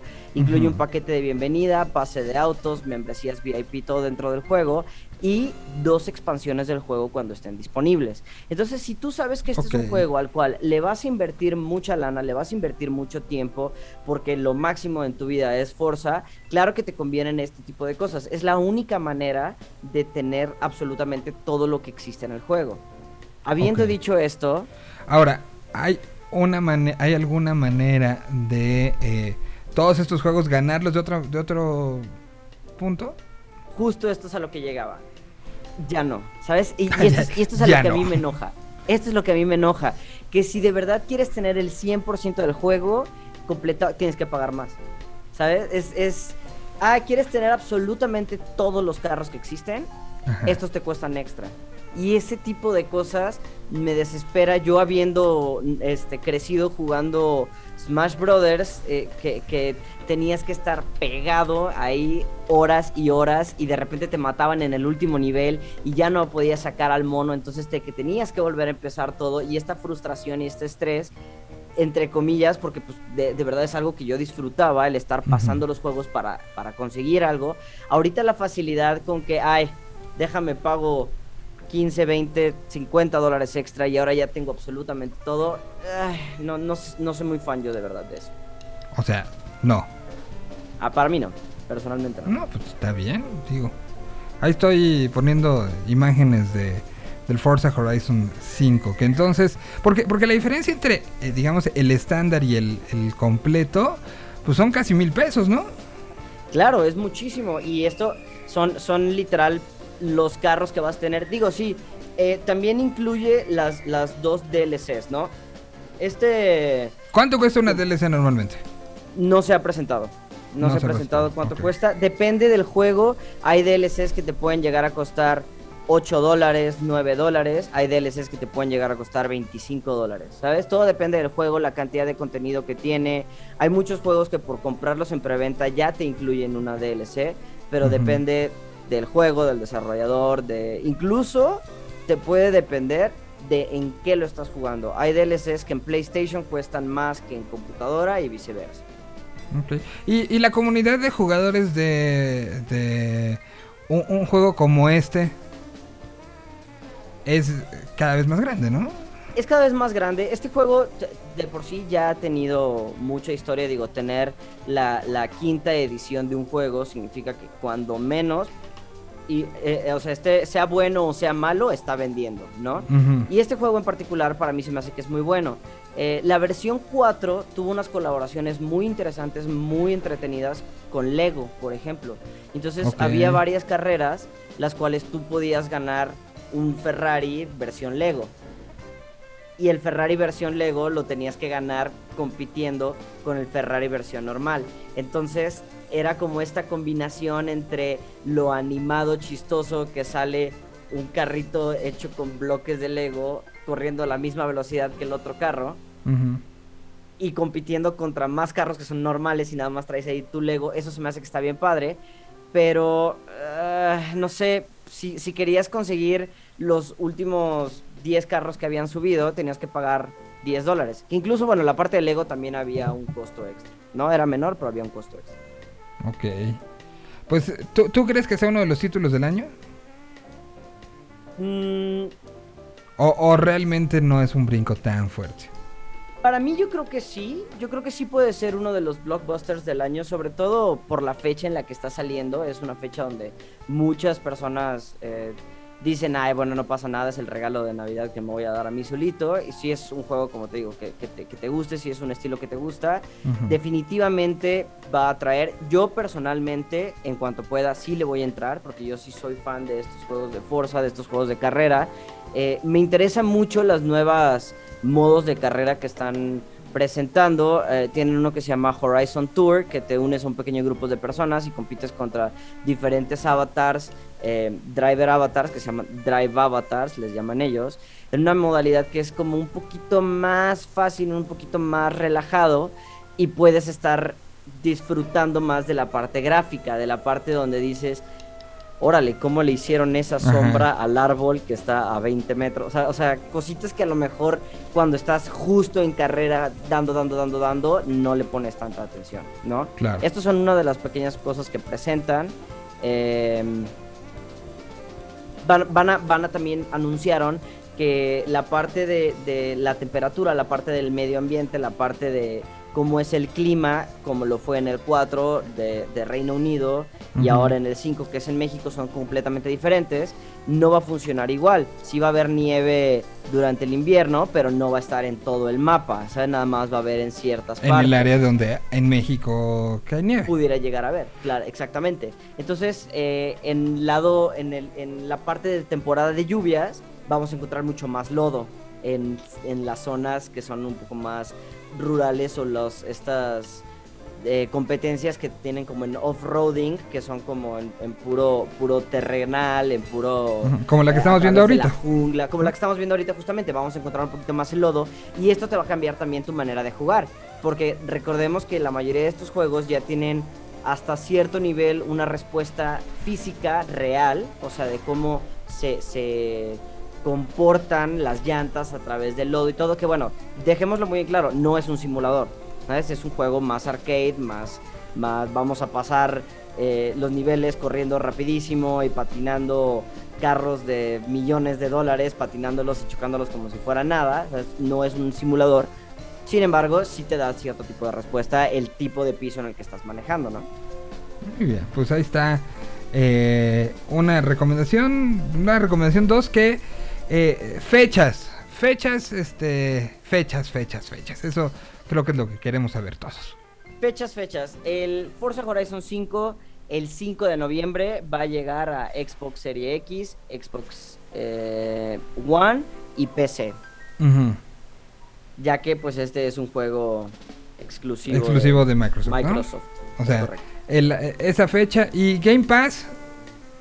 Game Pass va a llegar el mismo día. De hecho, eh, algo que anunciaron es que el juego va a estar en Day One. Entonces, el mismo día que sale a la venta es el mismo día que lo vas a poder encontrar en Game Pass. Wow. Y, y- y Está creo que le da un, o sea, después de hablar ahorita, eh, ¿qué, qué versión se suben a Game Pass? La estándar, ¿no? La estándar, es correcto. Ok, pero pues de una u otra manera le, le da cierto, cierta, pues ahora sí que plusvalía, ¿no? A, a Game Pass que creo que necesita todavía mucho, mucho empuje. Totalmente. Ahorita, ahorita que estamos viendo eh, esta entrada, que pareciera como que es la entrada del juego, digo, no podemos estar escuchando lo que están hablando. eh, me, me- me llama la atención el carro este que cayó, el Mercedes-Benz AMG One, este carro que fue diseñado un poquito pensando en un motor de la Fórmula 1, pensando en un estilo de la Fórmula 1. Este carro incluso fue diseñado con mucho input de Lewis Hamilton, uno de los campeones de Fórmula 1 más grandes, eh, si no es que Actual el campeón defensor y el, uno de actual los- campeón de defensa. Estadísticamente, no voy a ponerme en contra de nadie, porque yo también creo que Eso es como Tulum, ¿no? Perdón. suyo. Lo que Eso es como. Tulum, Ajá. sí. Eh, él ayudó parte del diseño de este, de este carro y el hecho de que ya esté saliendo en estos juegos eh, me emociona ver que de, de por sí este- esta marca siempre ha tenido todas las marcas premium de carros. Han habido muchos, el, el McLaren Senna, por ejemplo, el año pasado, el, el- el- perdón, el Forza 4, que era un carro así, wow, no manches, está increíble, es una de las ediciones especiales. En estos juegos eran los únicos que los podías jugar. Entonces eso me emociona, ver, ver este tipo de marcas, este tipo de carros en concepto, ver qué es todo lo que le pueden sumar y bueno, pensando en, en las DLCs que le van a dar, que es, es como que no, no me he terminado mi desayuno y estoy pensando en la cena, no me han dado el juego, pero yo estoy pensando en lo extra que me van a dar, me emociona saber qué es todo lo que puede ser. Pues de esta manera cerramos el programa el día de hoy mientras seguimos viendo el gameplay que ya será el Forza Horizon 5. Ya está toda la información y muchísimas gracias Hobbit, gracias por también contarnos lo de Chicago Y este y bueno, pues nos escuchamos la próxima semana. No, pues muchas gracias a ti y sí, ahí andamos. Gracias a Thomas, gracias a Pada, gracias a Spider-Man y gracias gracias sobre, bueno, también gracias el día de hoy se estuvo encargando este Axel Benítez de la producción eh, del video de, de este de este programa. Y bueno, dicho lo anterior, gracias sobre todo. Pues yo mucho. Si no, pregúntele. Seguro tienen a alguien cercano. Que los Stones lo son todo.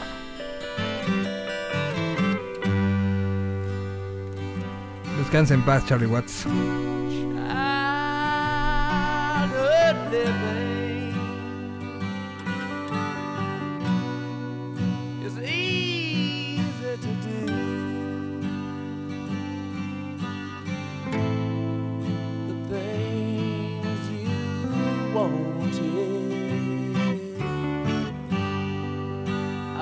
Bought them for you.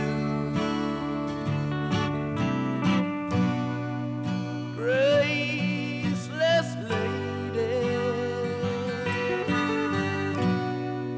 You know who I am. You know I